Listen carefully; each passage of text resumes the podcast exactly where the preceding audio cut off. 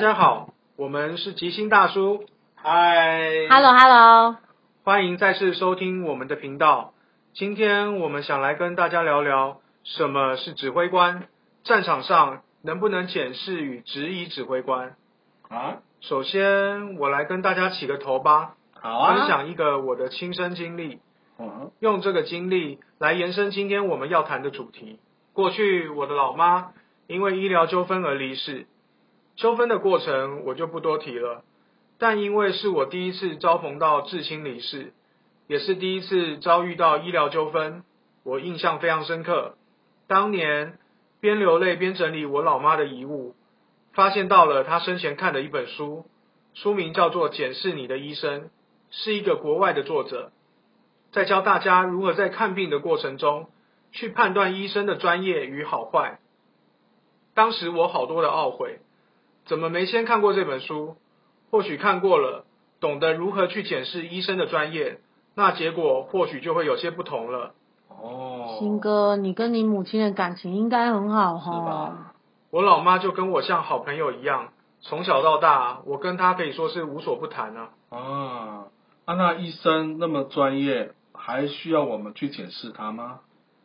其实那整本书中在阐述的一个最大的重点，就是越是专业的人，越容易因为专业而产生盲点，不然也不会这么多医疗纠纷了。也是啊，可是我们那么外行又非专业，去检视专业人士，大家会不会说你们只是酸民，只会出一张嘴啊？对啊，我想，不管是哪一行，如果用专业无法说服不懂的顾客，又无法被检视，还如何能被称为专业？也对，如何呃收服得了顾客的心呢？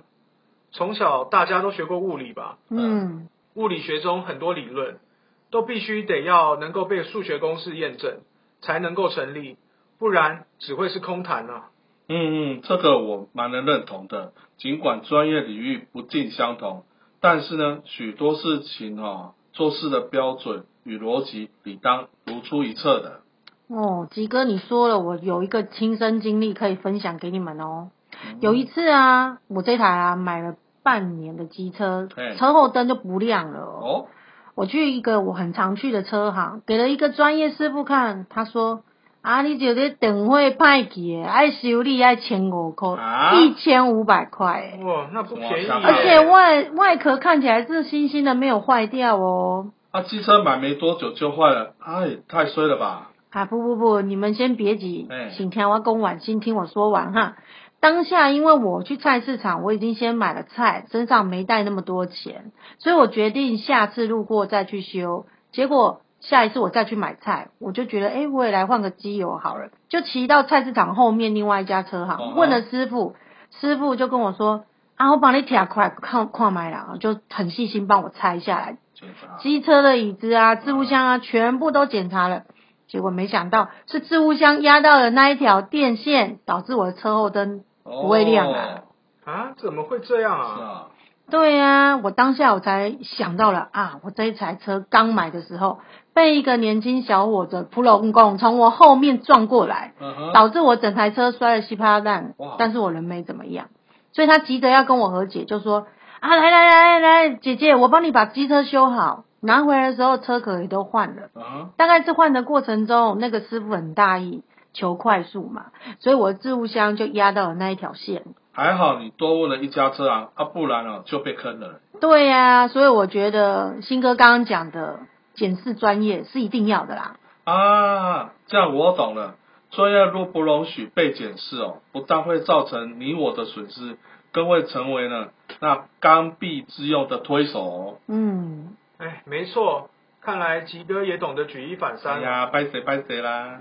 回归疫情指挥中心与防疫指挥官，纵使许多人认为他们是专业的防疫人员，却因为社会上弥漫着一股气氛，不要扯防疫指挥中心的后腿，一检视专业就被说是唱衰台湾。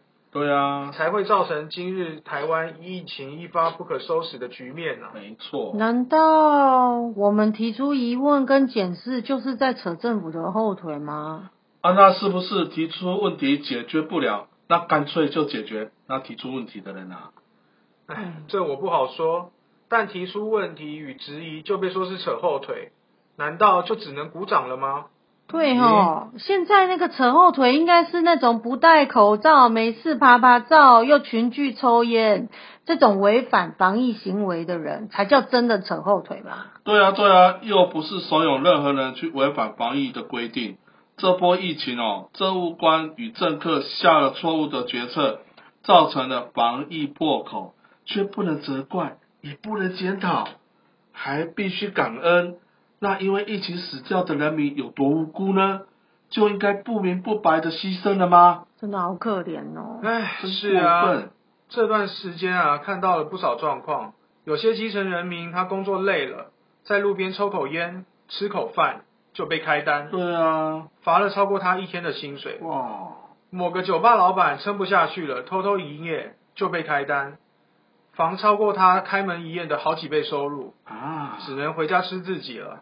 同样都是犯错，官永远是无罪，而人民总是原罪。哎呦，我们就不要奢望我们天子犯法与我们这些庶民老百姓同罪哦。我们身为人民，就应该要自求多福啦。哎，什么自求多福？我跟你讲，防疫视同作战，指挥官指挥出错，关键会议交不出记录，购买疫苗的数量与时间老是说不清楚，造成这么多人的死亡。这如果是在真正的战场上，这哪个兄弟会服气啊？我是不知道其他人会不会服气啦，但我肯定是会对这样的指挥官打上一个大大的问号。对对，可是我们不应该绝对服从他吗？是指挥官哦。这呃，防疫指挥中心的所有规定，我们哪一点没有服从啊？哎，不可批评指挥中心与防疫指挥官这一点啊，你就没服从喽，什么时候有这样规定啊，吉哥？定灾哦。对啊，吉哥，我们不是生活在一个拥有自由言论的民主国家嗯台真的吗湾，台湾，台湾不是吗？真的吗？哎，娜姐你不说，我真的都要怀疑人生了。假讯息可是要罚三百万哦。啊，这样丢，啊，这这这啊，这谁来评断？哎，不好说，刚愎自用的人什么都听不进去，嗯自然是只要意见跟自己不合的，就当成是假的最快了。这样就没人能够怀疑自己啦。哎，我国今天加在台湾话有一句话说叫“六月挂彩给五星”嘛，丢丢丢，啊，什么什么芥菜甲有心是是什么啊？什？么？新哥，你连挂彩、芥菜你都不知道？你有没有在过年的时候吃过常年菜啊呀、应该有吧。所以常年菜就是芥菜是吗？冰崩对 that's right，谁该正确？这个问题哦，你就要问我这种买菜经验丰富、顶到天的地方妈妈。你们应该没在这个季节吃过常年菜，现在是快要到夏天了。嗯嗯，我家是过年才比较有机会吃到啦。吉哥，你家呢？哦，我家我家也一样啊，印象中平常真的是没吃到过。这就让我来跟你们科普一个小故事。哎，冬天出产的芥菜啊，外表壮，菜心肥，是表示说这个菜心特别的好吃。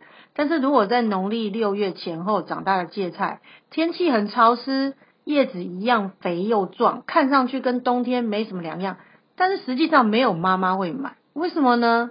因为最好吃的菜心，但里面根本就没有。哦，那我也可以来补充一下吧。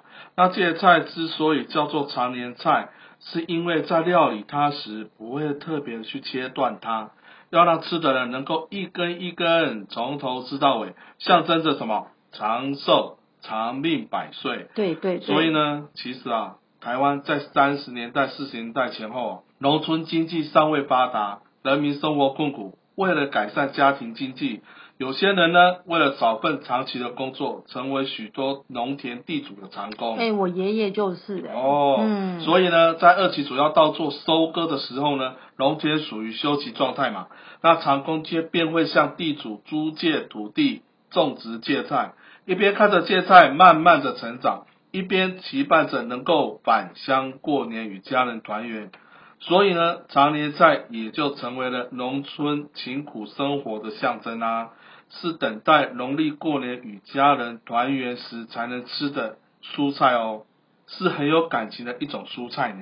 对对，不只有感情，而且又好便宜哦。所以在冬天的挂菜给，大家有没有吃过？哦，真的是又甜又鲜呐、哎哎哎，你们要是再这样闲聊下去，我看要变成美食分享节目了那也啦。不错哦。 对呀、对呀、然后我自己讲到都快流口水了。我之所以会讲到这一句谚语啊，是在形容某一个人他虚情假意，表面上对人关怀是无微不至，但别有用心，一点诚意都没有。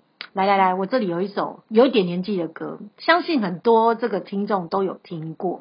芥菜还有代表歌，对呀、呀、对呀、呀、我们唱给你听。嗯，来啊！想在你心，让我挂彩，给有心。为何欺骗阮？为何陷害阮？害阮无命无真边。唰，我的天哪，竟然还真的有！哟，这首歌还是一个知名歌手黄以玲的歌曲呢。吉哥你真厉害，我在听歌哦，金曲歌后。这歌太老了，难怪我听都没听过。